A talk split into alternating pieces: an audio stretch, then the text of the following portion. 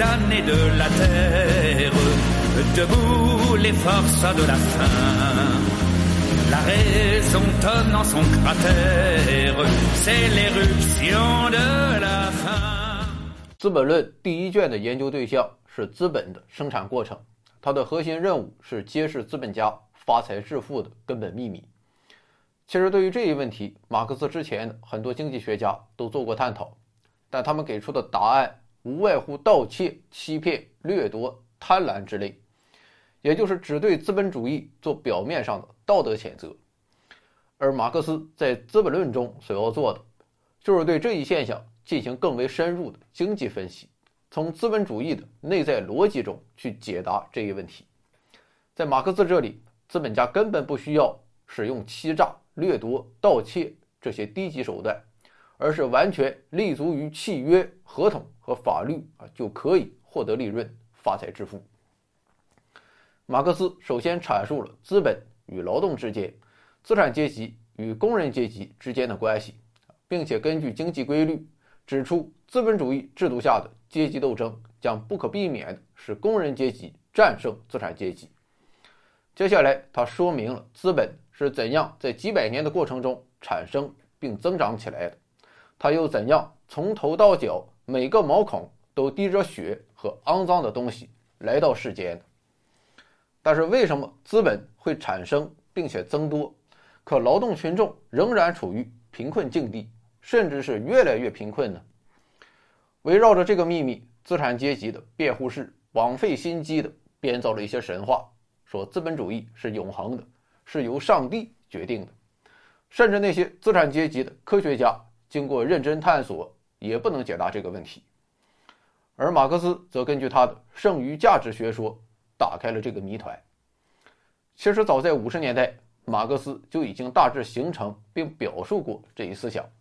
现在他又在《资本论》中用系统的、精炼的、公开发表的形式介绍给全世界的读者。英国古典经济学家的一大贡献是提出了劳动是一切财富和一切价值的源泉。马克思的表述是：商品的价值是由商品生产中的社会必要劳动量来决定的。比如说，生产一盒火柴需要一个小时，生产一支香烟也需要一个小时，那么二者就可以进行等价交换。当然，在资本主义社会，这种等价交换体现为。等量的货币，以这一原理为基础，马克思提出了一个关键问题，这就是雇佣工人所拿到的，是不是他的劳动所生产的全部价值量呢？答案是否定的。事实上，雇佣工人必须把一部分价值交给资本家。为什么会这样？原因正在于现代资本主义生产方式是以两个社会阶级的存在为前提的。一方面是资本家阶级，他们占有生产资料和生活资料；另一方面是无产阶级，他们没有这一切，而只有一种商品可以出卖，这就是劳动力。而且无奈的是，他们不得不出卖自己的劳动力来获取必须的生活资料。现在我们假定一个工人进行生产，工人不是永动机，为了实现生存、生活和生产，他必须要消耗一定的生活资料。假设一个工人一天的生活资料需要六个小时来生产，啊，或者说这些生活资料所包含的劳动相当于六个小时的劳动量，并体现为六个小时的货币量。那么，如果他也进行生产六个小时，按照我们的直觉，在这种情况下，雇佣这个工人的资本家也要付给他相应的六个小时的货币量，也就是付给他劳动力的。全部价值，但这样一来，问题就出现了。这就是六个小时的劳动完全抵偿了资本家的支出。于是，对于资本家来说，他其实什么也没有得到。但很显然，资本家不会让这种情况发生，所以他会说：“我购买这个工人的劳动力不是六个小时，而是八个小时、十个小时、十二个小时，以至于一整天。凌晨两点叫你起来改方案，你也得照办。”如此一来，给这个资本家做事的工人不仅生产着六个小时劳动力的价值，而且还额外生产了第七、第八、第九或者更多时间的劳动力的价值，这就是剩余价值。剩余价值一开始被雇佣工人的资本家所占有，然后会按照一定的经济规律，在整个资本家阶级中进行分配，最后就成为了地租、利润和资本积累的源泉。由此，马克思就证明了现代资本家也像奴隶主和剥削农奴劳动的封建主一样，其发家致富的手段并不是劳动，而是靠占有他人的无偿劳动。期间的区别只是占有无偿劳动的方式有所不同。恩格斯曾这样评价：有产阶级所标榜的现代社会制度中，占支配地位的是公道、正义、权利平等、义务平等和利益普遍协调。现在这一切虚伪的空话失去了最后的依据，真相已经大白：现代资产阶级社会就像以前的各种社会一样，也是一个庞大的机构，其作用是让人数很少而且愈来愈少的一小撮。剥削绝大多数人民大众。马克思指出，只要资本主义制度继续存在，资本家就企图利用权势、贿赂以及各种阴谋诡计，使工资保持在尽可能低的水平。所以，工人必须不断的为改善自己的生活状况而斗争，并且联合起来组成巩固的团体，以加强自己的力量。不过，马克思也根据剩余价值规律。用严格的推理证明，无产阶级不能只依靠经济斗争，不管这种斗争的成就有多大，都无法改变剥削的本质。只有废除剥削制度的基础及生产资料的资本主义占有制，才能废除剥削、奴役和掠夺。在揭开剩余价值的秘密之后，马克思并没有止步不前，他进一步的运用卓越的辩证法，揭露了资本主义生产的。基本矛盾。马克思的原话是以生产的社会性、生产过程的日益社会化为一方，而以社会产品资本主义私人占有形式为另一方，这两者之间的矛盾。后世将其精炼为生产的社会化与生产资料私有制之间的矛盾。马克思指出，资本主义的一切矛盾，归根结底。都是由这一基本矛盾所决定的，所有矛盾不过是这一基本矛盾的表现形式。首先，在消费上，它表现为生产无限扩大的趋势，与劳动者购买力相对缩小的矛盾；其次，在生产上，它表现为企业生产的有组织性与市场的无序竞争。这两种矛盾就导致资本主义社会不可避免的出现一个后果。这就是产能过剩。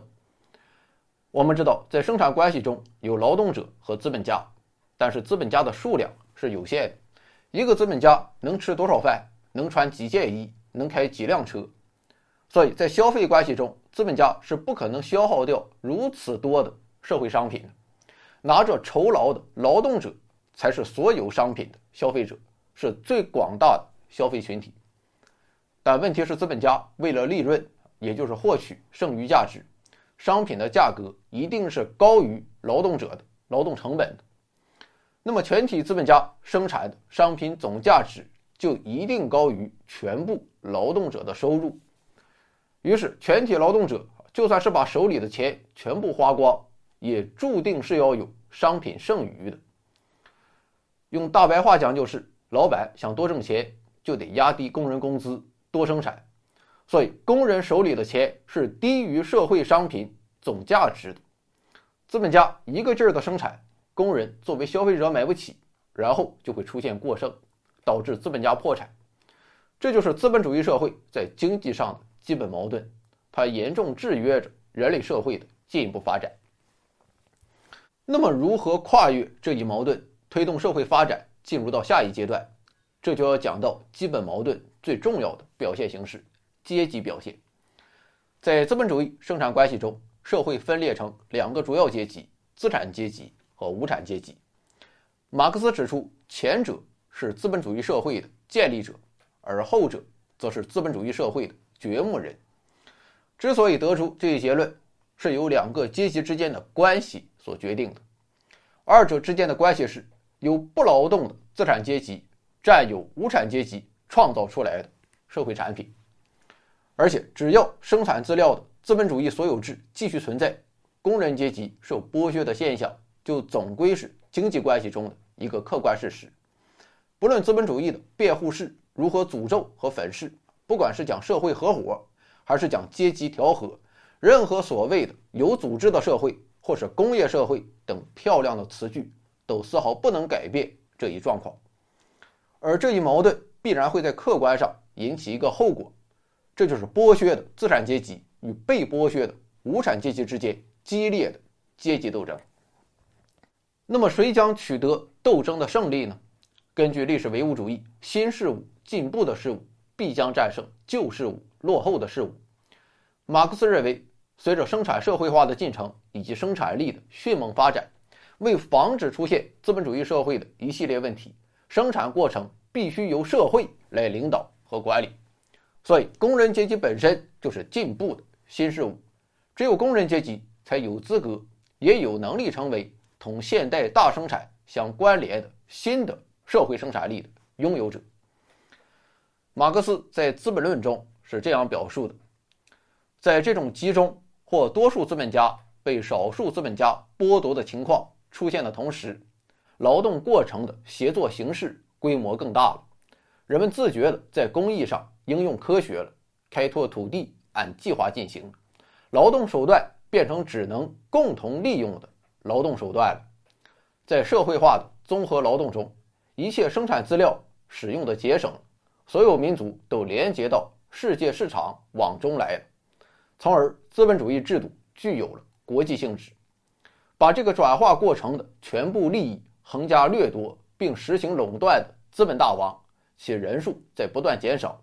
而贫困、压迫、奴役、退步、剥削的程度在随之而增长。但在资本主义生产过程中训练、联合、组织起来的人数不断增加的工人阶级的奋击反抗情绪也在随之而增长。资本主义生产方式本来是随着资本垄断而产生，并在垄断制度下发展起来的。可是现在，资本垄断。成了这种生产方式的桎梏了，生产资料的集中和劳动的社会化达到了同他们的资本主义外壳不能相容的地步，这个外壳会被炸开，资本主义私有制的丧钟响起来了，剥夺者被剥夺了。不仅如此，工人阶级还是同其他所有的被剥削者、被压迫者的利益相一致的唯一阶级，所以在最后。马克思这样总结：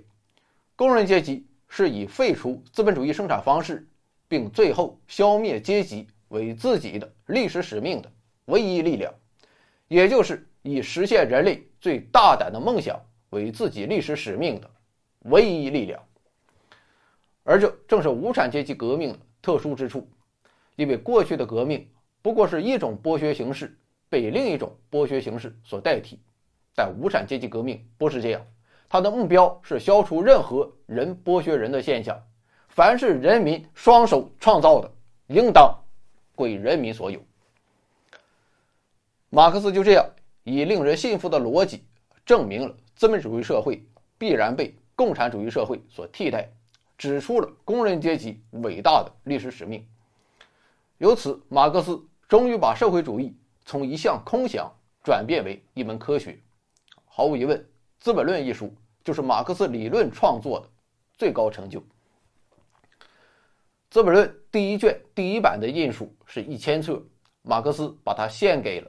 我的不能忘记的朋友——勇敢、忠实的、高尚的无产阶级先锋战士威廉·沃尔夫。面对自己这部呕心沥血之作，马克思十分急切地盼望着得到各方面的反应，但现实却不尽如人意。即便是一些亲密朋友来信，也不过是表示祝贺和恭维，因为对于绝大多数人来讲，《资本论》太过学术化了。还有一些工人组织，他们虽然对《资本论》表现出了热忱的欢迎，甚至将其奉为工人阶级的圣经，但马克思从不希望自己被捧上神坛，他希望自己的著作被人所理解，并在理解的基础上提出建议。可很显然。他的要求太高了，或许也只有恩格斯才是马克思心中唯一理想的读者。不过事物总是要一分为二的看，也正是因为这种高度的学术化，反而使得《资本论》得到了传播的可能。当然，从欧洲各国的官方立场来看，《资本论》的革命观点是他们所不能容忍的。但问题是，《资本论》并不是在肤浅的鼓吹革命和暴力，它是一部极其严谨的。科学论著，麻烦就在这里。欧洲各国政府虽然十分不爽，但却都不想被扣上一顶扼杀学术、扼杀科学的帽子。哪怕是后来实行非常法时期的德国，警方也认为不易查禁《资本论》。就这样，到1871年，《资本论》第一版的一千册已经售完，这在马克思的著作中确实是了不起的成就。当然，要想更广泛的传播自己的思想，只有德文版是远远不够的。所以，从第一版出版开始，马克思就急切的想把《资本论》翻译成各种语言，特别是对英文版，马克思抱以很大的希望，因为英国是资本主义的大本营，也是工人阶级力量最为强大的地方。不过，有趣的是，最早的外文译本却是俄文版。为此，马克思打趣说。命运的捉弄，二十五年来，我不仅用德语，而且用法语和英语不断的同俄国人进行斗争，他们却始终是我的恩人。一八七二年，《资本论》俄文译本在圣彼得堡出版，当时沙皇检查委员会的评语是：尽管作者就其观点来说是坚定的社会主义者，而且全书具有十分明显的社会主义性质，然而鉴于该书的论述。绝非所有人都能接受和理解，作者的论证方法又处处具有严谨的数学科学形式。委员会认为不能对该著作提出司法上的追究。这个俄文版，马克思认为很出色，出版三千册，很快就售完。两位翻译者丹尼尔逊和洛帕廷后来也成为了马克思的好朋友。继俄文版之后，法文版也出版。法文版。是以四十四个分册，在一八七二年到一八七五年间陆续出版。但很遗憾，马克思并没有看到《资本论》的英文版。英国这个滋养了《资本论》的国度，直到一八八七年才正式出版了《资本论》的英文译本。而此时，马克思已经去世四年之久。除了对传播抱以巨大的希望之外，作为一个凡人，马克思也希望。《资本论》可以彻底改变自己的经济状况，对此，马克思曾经信心满满。第一版出版之后，马克思享受着巨大的胜利的喜悦。他写信向恩格斯表示：“我希望并且坚信，再过一年，我会成为一个不愁吃穿的人，能够根本改善我的经济状况，并且终于又能站稳脚跟。”但是，这一美好的愿望并没有实现。《资本论》第一卷的销量虽然在马克思的著作中名列前茅，但得到的稿酬还是微不足道。就像马克思自嘲的那样，甚至不够抵偿他写这部书时吸的雪茄的钱。而在写完第一卷后，进一步的研究探索和政治活动也妨碍了马克思为自己挣钱。这位大经济学家不得不继续依靠朋友的资助，而且终其一生。也没能实现经济自立。当然，不论是传播还是经济问题，我想马克思都没有遗憾，因为就像曾经的德意志意识形态一样，马克思写作的首要目标一直都是自己搞清楚问题。至于后续的传播、影响和评价以及种种是非功过，那就交给历史的进程。而让马克思真正感到遗憾的是，后续各卷的未能出版。在第一卷出版之后，马克思马上就投身到后续各卷的写作之中。他本人提出要把《资本论》各卷写成一个艺术的整体，要尽可能的作为一个完整的东西拿去发表。马克思的智慧和勤奋是毋庸置疑的，但很遗憾，虽然《资本论》其余两卷基本结构已经准备好了，可他的希望还是落空了。主要的障碍不在别处，还是老问题。马克思自己太过认真，他不能容忍自己有半分的得过且过。而随着研究的更加深入，写作也变得愈发艰难，大量新的问题出现了。而对每一个问题的认真研究，又总是会引起其他新的问题，这让马克思陷入到无穷无尽的探索之中。可他不是神，他的生命是有限的，所以还不等他完成这部著作，死神就夺走了他手里的笔，只留下了一大批内容艰深、字迹难辨的手稿。按照马克思的遗愿，恩格斯接过了这项浩大的工作，他开始全力以赴地编辑整理《资本论》的遗稿。1885年，恩格斯出版了《资本论》的第二卷；1894年，又出版了第三卷。出于对网友的尊重，恩格斯尽可能地保持了原稿的风貌，并没有做过多的修饰和润色。所以，客观来讲，在形式上，他们不如第一卷那样辉煌和完美。不过，即便如此，这两大卷也是整个《资本论》不可缺少的部分。前面讲到，《资本论》第一卷的核心是揭示剩余价值的来源。为了解决这个问题，马克思紧紧盯住资本主义的直接生产过程，把它翻来覆去的考察，最后证明全部秘密正在于工人为资本家提供的剩余劳动。不过，这个时候的马克思。并没有关注资本的流通和利润的分配等问题。换句话说，他并没有离开资本主义工厂内部，啊，但这显然不是资本主义的全貌，因为资本家占有工人的剩余劳动，绝不是为了把剩余产品堆在工厂里自己享受，其目的是把它们卖掉，而且越快越好，以便从中实现价值增值。从这一点来看。他能不能顺利的把自己手中的产品卖掉，其重要性一点也不亚于监督劳动的过程。所以，资本的运动就不能只发生在厂房和矿山里，而且还要发生在市场上。考察资本怎样在瞬息万变的市场上循环周转，把该卖掉的卖掉，该买到的买到，让资本家们各得其所，让整个资本主义生产顺利进行。就构成了《资本论》第二卷的内容。问题到这里还远远没有结束。我们知道，资本主义生产是一个庞大的分工体系，所有资本家，不论是工厂主还是商人，亦或是银行家，都在这个分工体系中各司其职，共同为资本主义的生产和再生产出力，并从社会的剩余价值总量中得到自己的那一份。无利可图。做贡献的事情是没有人做的。不仅如此，每个资本家得到的那一份，还应当按照自己投下的资本份额在比例上大致平均，否则生产也没法持续。比如说，资本家 A 把资本投在机器生产中，结果得到了百分之五十的利润，而销售这些机器的资本家 B 投入同等价值的资本，到头来却只拿到了。百分之二十的利润，那么 B 显然不能心平气和地接受这一结果，最后的结果就是 B 不再销售机器，如此一来，资本主义的生产就无法继续。所以，剩余价值的总额还必须在资本家集团中实行分配，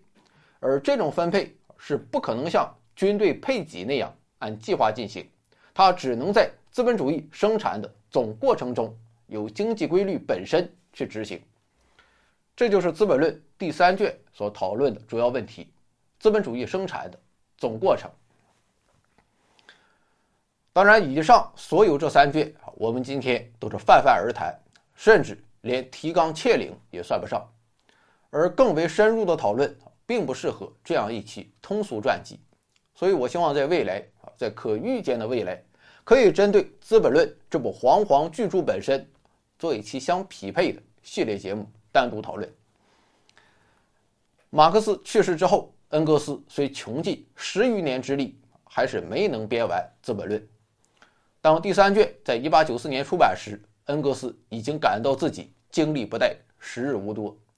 所以他谨慎地表示，只要有可能，他就着手去编《资本论》第四卷。但很遗憾，第二年死神也夺走了恩格斯手里的笔。剩下的马克思的遗稿一直由小女儿艾琳娜保存，最后由第二国际的领导人卡尔考茨基编成了《剩余价值理论》一书，并于1905年在德国出版。可以说，这整整四大卷《资本论》就是马克思毕生最重要的著作。他以细腻的分析、严密的逻辑和宏大的历史视野，被公认为人类思想史上的不朽巨著。不过，书也和人一样啊，它也有自己的不可预料的命运，《资本论》也不例外。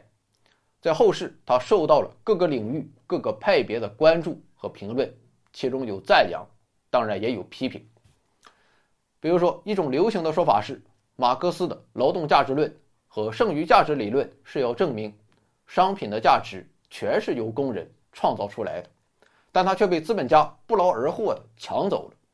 所以要鼓动工人从资本家那里给夺回来，这样就实现公平正义。毫无疑问，这种解释是对《资本论》的曲解，他把《资本论》彻底的庸俗化了。教条化了，而这种解释产生的原因，正在于课堂上、媒体上那些照本宣科、自己尚且狗屁不通的人，简单且不负责任的宣讲，并由此导致了人们对《资本论》肤浅的理解，以至于误解。于是他们喊道：“这样的理论，我一句话就可以驳倒。如果没有资本家给你提供生产资料，劳动者靠一双手就可以创造价值吗？”这一套。哪里是什么经济学说？分明是杀富济贫、打土豪分田地的恶意煽动。其实，这种肤浅的理解以及对此的批判，并不是诞生在《资本论》之后，而是早在马克思之前。那是所谓的李嘉图学派社会主义者，他们接过了李嘉图的劳动价值论啊，推导出这样一种类似的结论：既然一切商品的价值取决于劳动者。生产他们所耗去的劳动，那么全部产品就应该归劳动者所有。因此，资本主义是不合理的，它应该被公正公平的社会取而代之。但在马克思看来，这不过是表达了对劳动者的同情和对社会不公的义愤而已，在科学上是没有说服力的。马克思绝不允许自己停留在如此简陋的水平上，他要用客观的经济分析。去说明问题。首先，马克思承认价值确实是劳动者在生产商品时创造出来的，他也承认没有资本家提供生产资料，劳动者是做不到这一点。但问题在于，劳动者除了双手之外，他一无所有，所以他只能把自己的劳动力出卖给资本家之后，才能让他的手与生产资料结合起来，从而产生劳动过程并创造价值。在这种关系下，劳动者别无选择，只能接受自己的剩余劳动被资本家无情剥夺。那么你说这是公平的吗？在资本主义的生产方式下，我们很难去评价，因为整个过程都是契约对契约、权力对权力。但正是在这种关系中，发展出了一连串的经济矛盾和阶级矛盾。所以，《资本论》的目标就是通过严格的经济分析。考察这些矛盾的发生在经济发展中的各种表现，以及它们所引起的后果，最后对历史发展做出判断。所以，马克思虽然是资本主义生产方式的批判者，但他绝不是从公平正义这些伦理原则出发去否定资本主义，而是从经济史演变过程的必然性中去理解资本主义。马克思指出。过去的一系列社会经济形态的更替，造就了劳动者和生产资料的分离，从而孕育出了资本主义生产方式。资本主义促进了生产力的巨大进步，这是它的历史功绩。但它越是在自己的经济必然性的推动下发展生产力，就越是不自觉地创造着让自己在经济上过时的必然性，最后将导致社会劳动成员共同占有。和管理生产资料成为新的必然性。如果说资本主义获取使用价值的方式是恶，那么也正是从这种恶中才能够发展出未来的善。恩格斯曾这样清楚地写道：“正像马克思尖锐的着重指出资本主义生产的各个坏的方面一样，同时，他也明白地证明，这一社会形势是使社会生产力发展到这样高度的水平所必须的。在这个水平上，社会全体成员平等的、合乎人的尊严的发展才有可能。总之，马克思不是用道德义愤填膺的去主观的诅咒资本主义，而是用经济运动的逻辑去客观的阐明资本主义发展生产力的历史使命和必将覆灭的未来命运。在这一进程中，无产阶级是发展生产力、运用生产力的主体，同时他们也在不断壮大，通过不断的斗争，既改善自身处境，也使得生产关系同生产力的发展相协调。最后联合起来，开创新的人类社会。所以，看清这一进程的目的，并不是为了盲目的跳过资本主义的发展阶段。马克思真正希望的，正如他在《资本论》第一卷出版中的序言里写到的那样，缩短和减轻分娩的痛苦。简而言之，明确目标，少走弯路，这才是《资本论》最为根本的核心。所以，我们完全可以说，《资本论》是一部经济学著作，但同时也是一部摆脱了历史叙述形式的历史著作。如果不懂得这一点，只是把它看作是一部革命的宣讲书，那无疑是片面的、偏颇的，甚至是错误的。当然，我们也必须承认，《资本论》这一伟大的著作也有着自己的局限，其关键局限在于他对资本主义生产方式的分析。虽然深刻透彻、细致入微，但还是大大低估了资本主义的自我调节能力和对生产力的适应能力，并进而高估了生产力的发展水平、无产阶级的实力与革命到来的进程。所以，只是简单的沿用《资本论》的结论，就无法解释后来资本主义可以长期延续和发展，并且直到今天还能表现出强劲生命力的事实。或许这就是《资本论》和整个马克思学说一直招致争论和责难的根本原因。但我们必须认识到，种种争论和责难其本身就是肤浅，它不过是放大了《资本论》的历史局限，而这绝不是我们否定《资本论》的理由。如果抛开这种局限，《资本论》预言仍然是适用且有着巨大的指导意义的。就以今天来讲，我们已经了解到资本主义还可以适应如今生产力的发展，但《资本论》告诉我们，它并非永恒的，也并非不容置疑的。我们仍要意识到它的种种局限和矛盾，看清楚历史未来的发展趋势，放弃幻想，坚持斗争，向着更美好的人类社会不断迈进。总之，不论如何，我们可以肯定，这部伟大著作仍然给人们提供着。取之不尽、用之不竭的精神营养，不论是经济学家、哲学家还是历史学家，都可以从中发现智慧的启迪。而这样的启迪，对我们了解现代世界、预测未来发展都是必不可少的。也和他的著作一样，马克思是伟大的，但他不是完人，更不是神，他也有着自己无法摆脱的时代局限，所以他并不需要我们宗教般。狂热的崇拜，我们真正要做的，既不是全面否定，也不是全盘接受，而是着眼于历史与现实，在历史洪流滚滚向前的历史进程中，去发展《资本论》的方法，超越《资本论》的时代局限，最后站在巨人的肩膀上，带着更加深入和远大的眼光，走向新的境界，开创新的时代。我想，这就是马克思的真正愿望。一八七二年，《资本论》第一卷法文版在巴黎出版。在序言中，马克思这样写道：“在科学上没有平坦的大道，只有不畏劳苦，沿着陡峭山路攀登的人，才有希望达到光辉的顶点。”